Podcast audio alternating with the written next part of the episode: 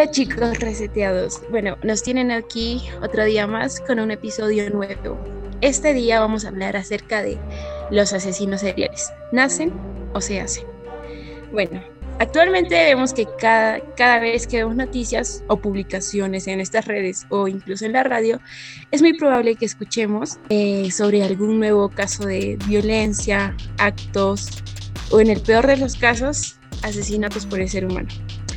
Esto ha propiciado al mismo tiempo el aumento de asesinos. Es por eso que en este episodio veremos acerca de la relación que hay entre los factores que desencadenan la violencia y esto a los asesinos seriales. Vamos a empezar acerca de quiénes son los asesinos seriales o a quiénes llamamos nosotros asesinos seriales. En este episodio tenemos a Polita, Aaron y otros chicos que nos van a acompañar y vamos a tratar de averiguar y ver qué es lo que piensa cada uno. Eh, Paulita, ¿qué nos puedes decir acerca de quiénes son estas personas? ¿Quiénes son los asesinos seriales?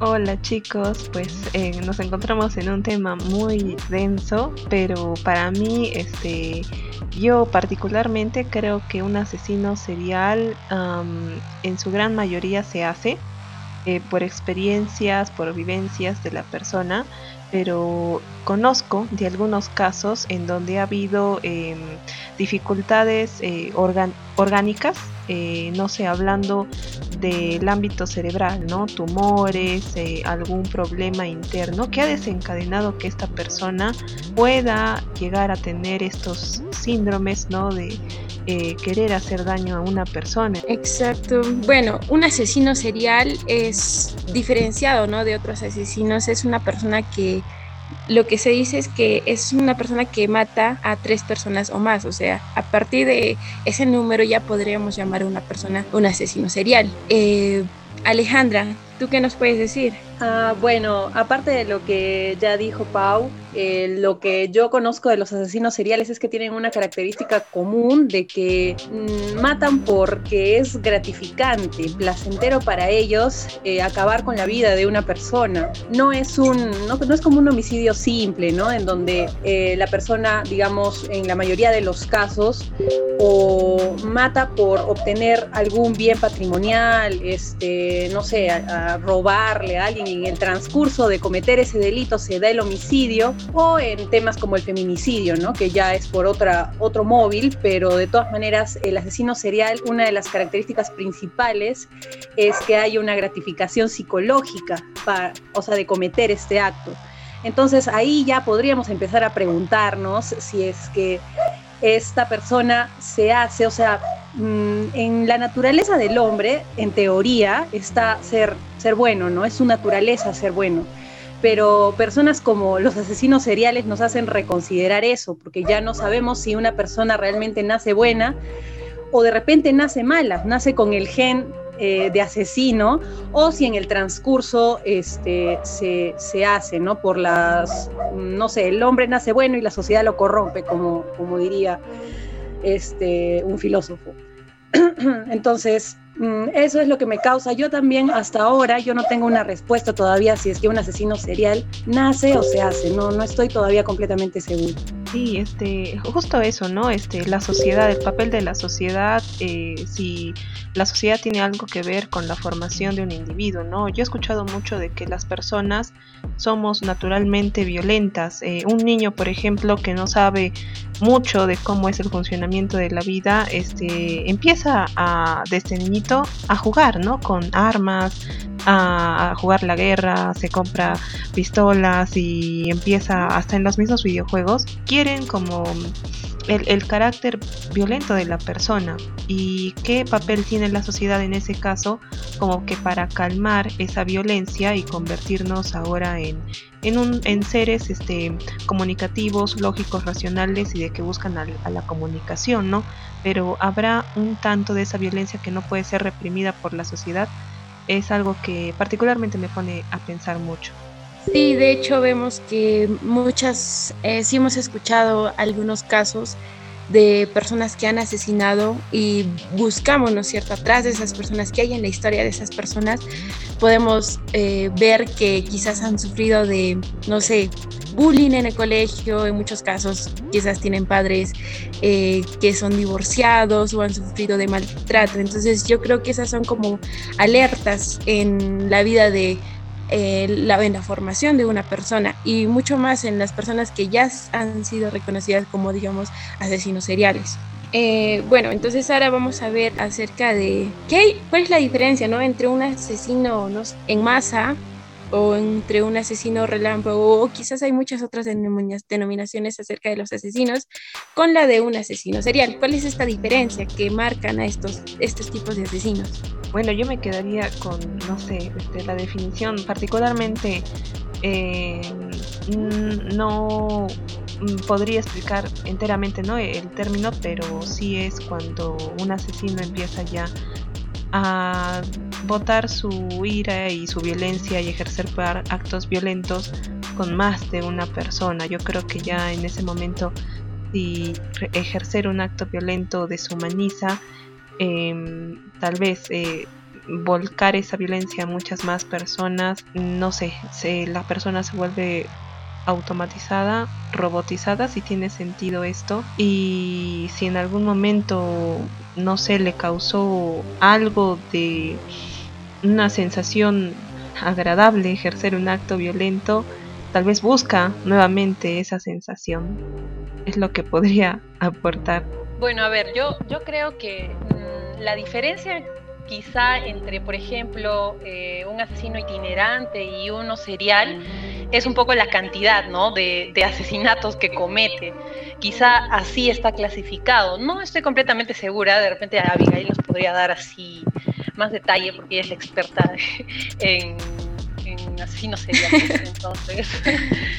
Eh, pero eso es lo que, lo que más o menos este, me imagino, ¿no? Un itinerante debe ser con menos, un poco menos de frecuencia que un asesino serial.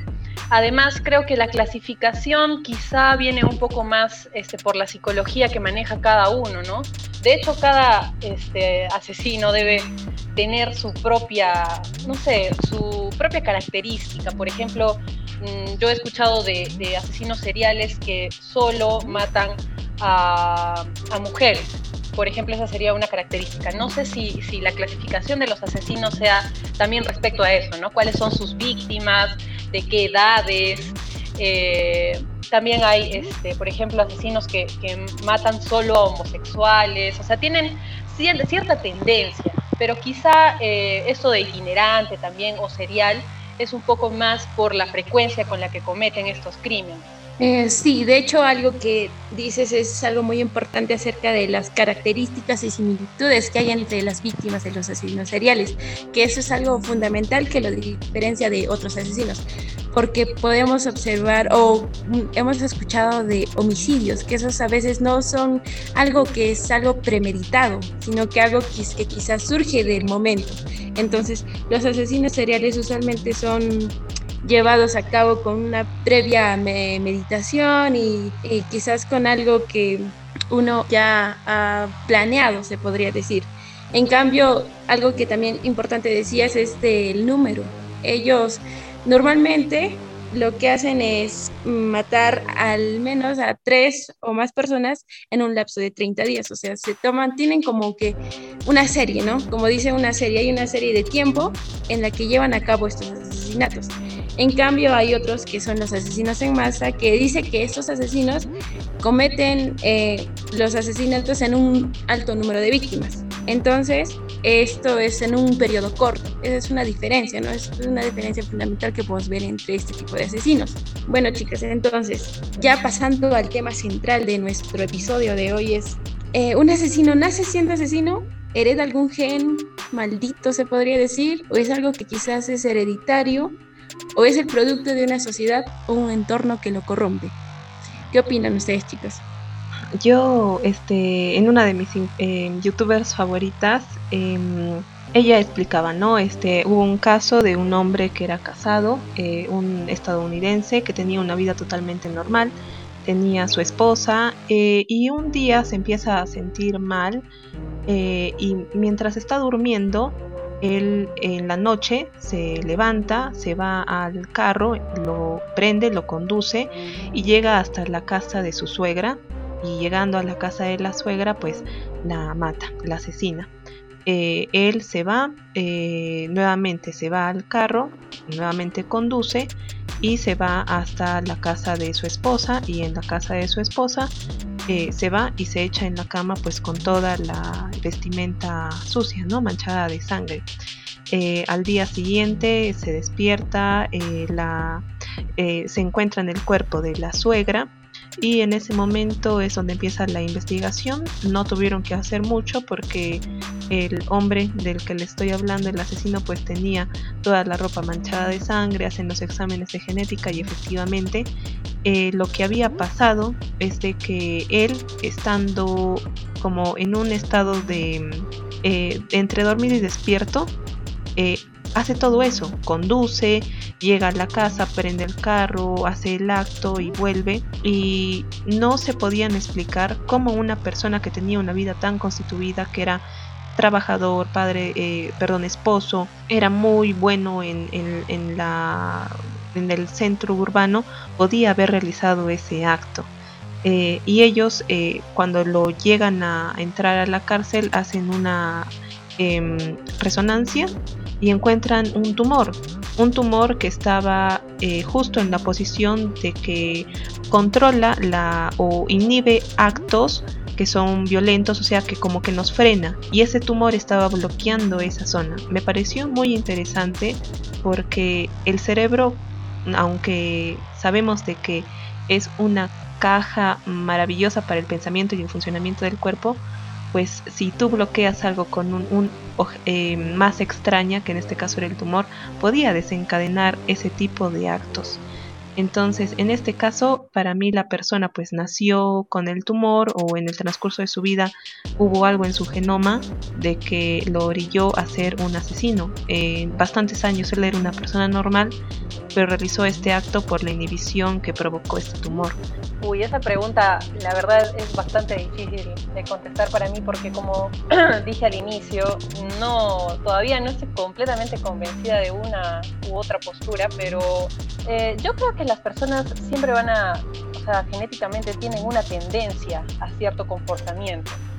Por ejemplo, el hecho de que mm, quizá tengan una tendencia a ser violentos, así como una enfermedad ¿no? genética, como, no sé, la hipertensión, la diabetes, algunas personas nacen con esa tendencia, pero mm, quizá esto puede sonar un poco esotérico, pero al final uno tiene, tiene las riendas ¿no? de su destino.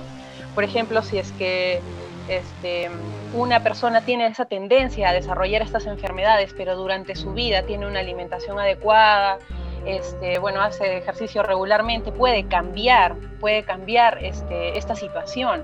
Lo mismo yo creo sucedería con, con ciertas, ciertos rasgos de la personalidad con las, con las que una persona tiende, ¿no? Una, una, persona tiende porque sus padres obviamente le heredan una personalidad, quizá un temperamento, no sé si tanto la personalidad, creo que la personalidad es un poco más este, que se forma en el camino, pero el temperamento quizá donde, donde se encuentra la violencia, por ejemplo, o sea, que una persona sea, tenga tendencia a la violencia, este, puede, puede estar determinado por la genética, pero si es que se crece en un ambiente, digamos, em, tranquilo, sin conflictos familiares, donde también este, se ejerza la violencia a lo que esa persona también tiende, podría ser que esta persona no, no, tenga, no tenga ese resultado de ser un asesino, por ejemplo.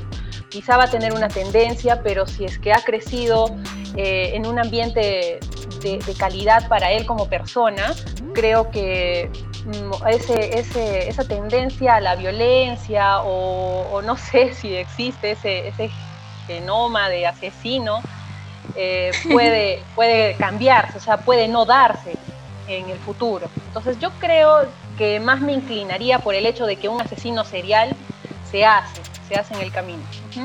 Pero, pero lo que dice Sale, este, hay personas que tienen predisposición a ser violentas y no sé si en el camino no se les controla eso, o no sé, desde mimarles desde niños y no verlo eso en su niñez o en su juventud, yo creo que puede escalar. De hecho, creo que eso parte del entorno, ¿no? En el que se cría también.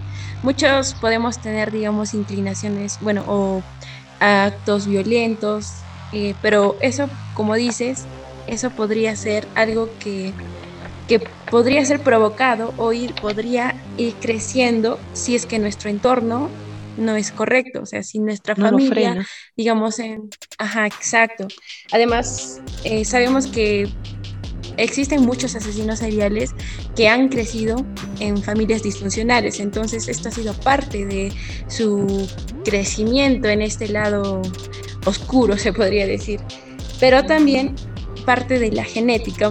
Hemos, tú mencionabas que este señor tenía un tumor en la cabeza y muchos asesinos seriales han tenido problemas, digamos, de, han sido psicópatas o quizás en algún momento de su vida han tenido una caída. Y eso es lo que yo escuché, que muchas veces han tenido, digamos, una caída y algo en su cabeza se ha movido.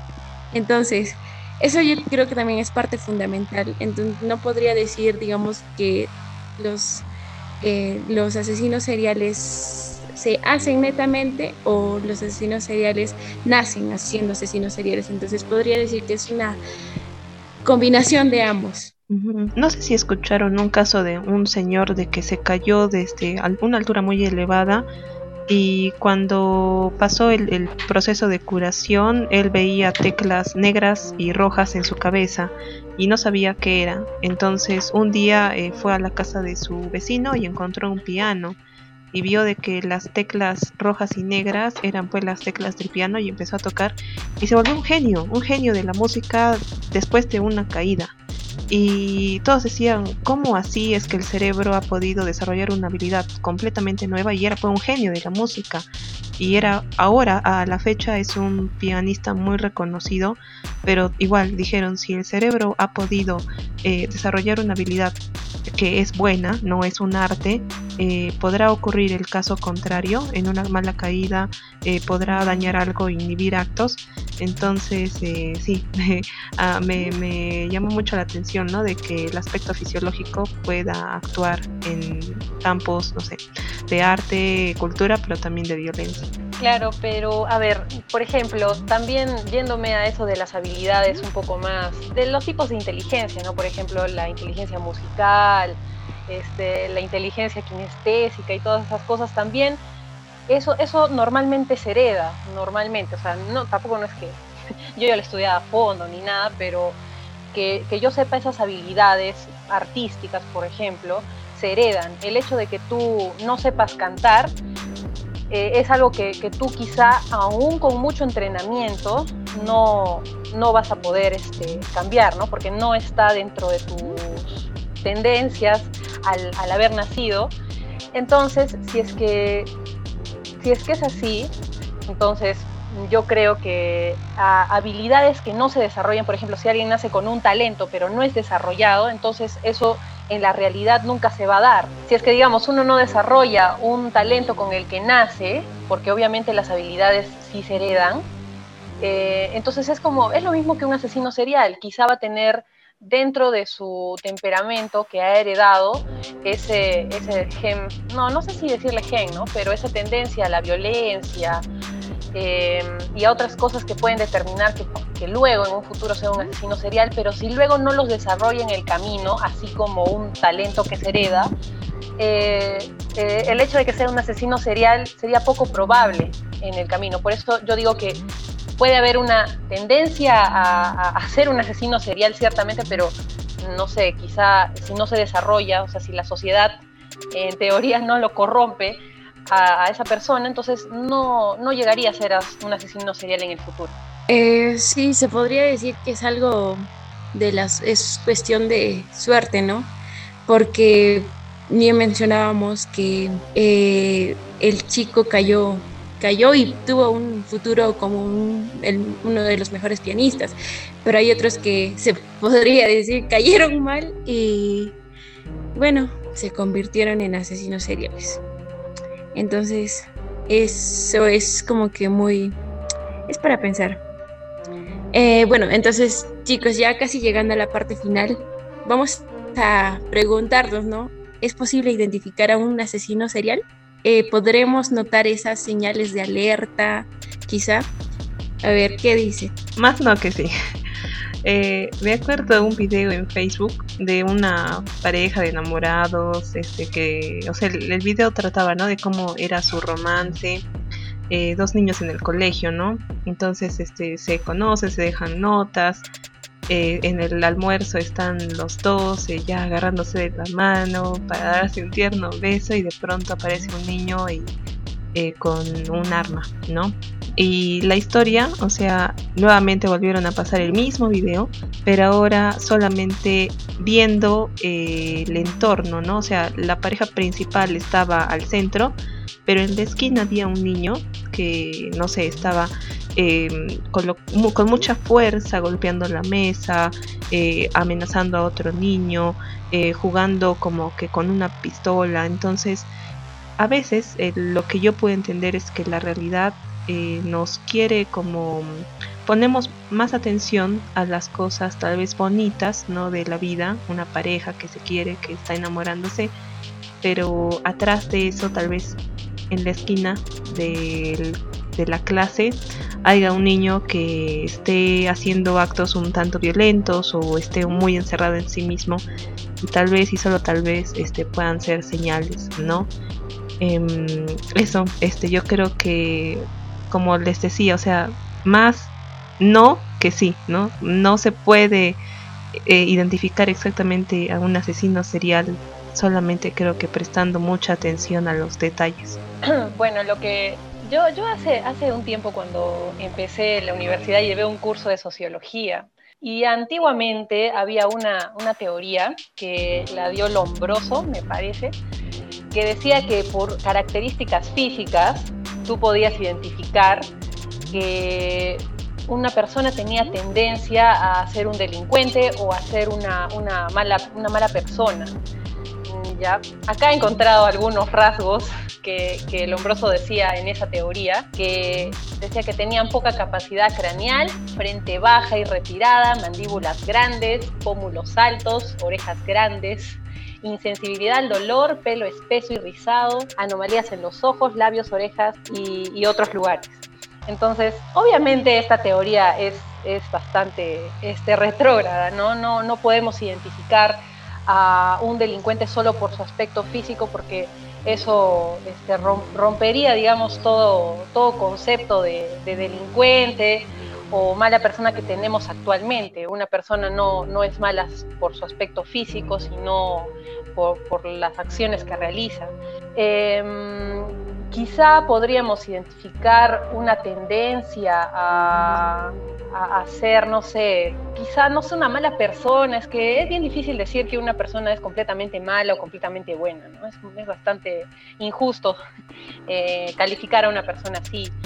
Pero quizá un asesino serial, una de las características principales de, la, de, las, que he leído es que es una persona manipuladora, eh, que tiene bastante tendencia a, a, decir mentiras, a ocultar la verdad, a mostrar una persona completamente agradable a la otra persona, eh, una persona con, bastantes valores eh, y hacer, o sea, estudiar bastante a la otra persona a la que se está presentando para que piense que es de lo más normal y que incluso le dé una, una buena, una buena presencia, un buen aspecto y, y eso por lo que he visto, es, es, una característica que podría identificar a un asesino serial. Claro que es bien difícil estar yendo por la vida y decir, ah, no, seguro él que me está dando una, no sé, una buena impresión, seguramente es un asesino serial, ¿no? Es, bien difícil identificar eso. Pero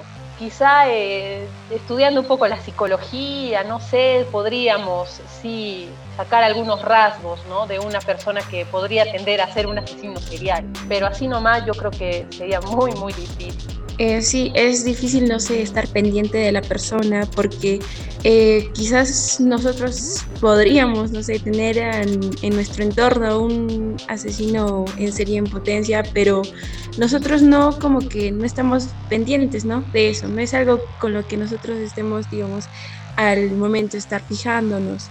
Pero algo que también eh, yo leí hace poco fue de que en los niños muchas veces nosotros podemos ver, bueno, esto no sé si es real, pero es un estudio que se realizó, eh, decía que los niños normalmente tienen como que una tendencia asesina cuando ellos, digamos, son violentos con los animales o también leí que ellos jugaban con fuego, eran como que pirómanos. Entonces es algo que ellos decían, era, un, era unas conclusiones a las que habían llegado acerca de cómo identificar ¿no? a un asesino, pero de hecho yo creo que esto es algo muy cuestionable. Yo creo que es también bastante ambiguo, ¿no? Este, no, como nuestra pregunta era se hace o se nace, hasta ahorita tal vez no damos con una respuesta, se puede identificar o no se puede identificar tampoco, entonces em, bastante interesante la pregunta y yo creo que se puede extender muchísimo el debate, pero no sé, al, al final creo que tratar de entender a las personas, brindarles un entorno un poco cálido eh, y siempre ver ¿no? los pequeños detalles del entorno puede ayudarnos a diferenciar eso. Eh, particularmente mi conclusión es que se hacen. No sé qué tal Ale, Abigail, Aaron, ¿qué concluyen? Yo me inclino más para que se hace también. Personalmente yo creo que es como que una combinación entre ambos. Digamos que eh, si nacen sería como que un 20%, porque hemos escuchado, no sé, casos, ¿no? De que, Pero muy eh, digamos, tienen, sí, así. y en los que también es muy importante o influye demasiado el entorno, la familia, la sociedad. Entonces, yo creo que esto es aún más, lo que influye más o lo que predomina más en, en, la formación de un asesino serial. Bueno, yo creo que esa es la conclusión a la que puedo llegar. No sé qué piensan nuestros eh, amigos reseteados, saquen sus propias conclusiones a partir de este conversatorio que hemos tenido. Y, y ya por ahí nos cuentan. Sí. bueno, ¿tú qué piensas? Eh, estoy ausente porque soy, soy demasiado novato en este tema. Nuestro reseteado escuchando, escuchando todo lo que, han comentado, yo llegaría a la conclusión de que eh, al, ser un tema muy, muy variado, con distintos, distintas casuísticas de cada persona asesina, se podría decir, eh, yo llego a la conclusión que, que, un asesino puede, puede, puede influir muchos factores, ya sea desde que nace, desde la genética, hasta factores culturales, sociales, y que eso puede, puede afectarlo, ¿no? De distintas maneras. Entonces, eh, yo llego a la conclusión de que, de que influye demasiado, muchos factores como para decir que se hace o nace, ¿no?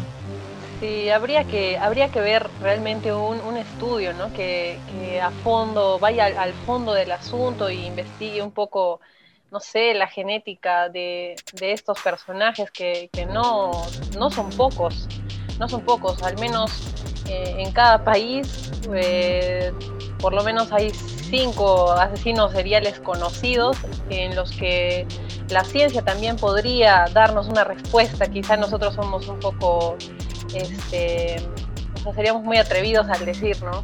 Mm, se nace o se hace, porque hay muchas, muchas, muchas cosas que van a influir, pero, pero lo único con lo que sí me quedaría es que que el ambiente donde puede crecer, donde crece una persona, es determinante en, su, en sus rasgos de personalidad que va a tener más adelante y en cómo va a llevar su vida, si es que de buena manera o, de mala manera. Eh, sí, de hecho la violencia en los asesinos seriales yo creo que se desencadena a causa de factores biológicos que son relacionados con la genética, pero también con los factores psicológicos, que están relacionados más con el ambiente social. Bueno, Entonces chicos, este fue el tema de hoy. Espero que les haya gustado mucho. Ya saben, saquen ustedes sus propias conclusiones. Se hacen o nacen o quizás es, como dice Paulito, una receta de ambos. Entonces ya eso lo dejamos a la opinión de cada uno. Eh, bueno, entonces gracias por escucharnos. Nos vemos en el siguiente episodio. Cuídense mucho, no salgan de sus casas y si salen con las debidas medidas.